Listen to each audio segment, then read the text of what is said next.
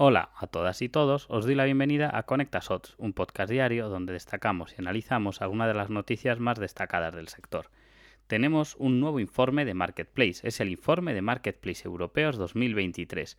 Lo que podemos destacar es que al final estos Marketplace están en auge y uno de los datos que podemos destacar es que el 35% de las compras online a nivel mundial se realizan en Marketplace solo el 17% tiene lugar en un supermercado y el 12% en el sitio web de una marca.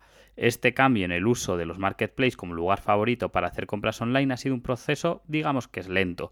La proliferación de los marketplaces a nivel mundial ha crecido un asombroso 500% desde 2007 y según los datos se dirige a representar casi el 60% de las ventas online para 2027.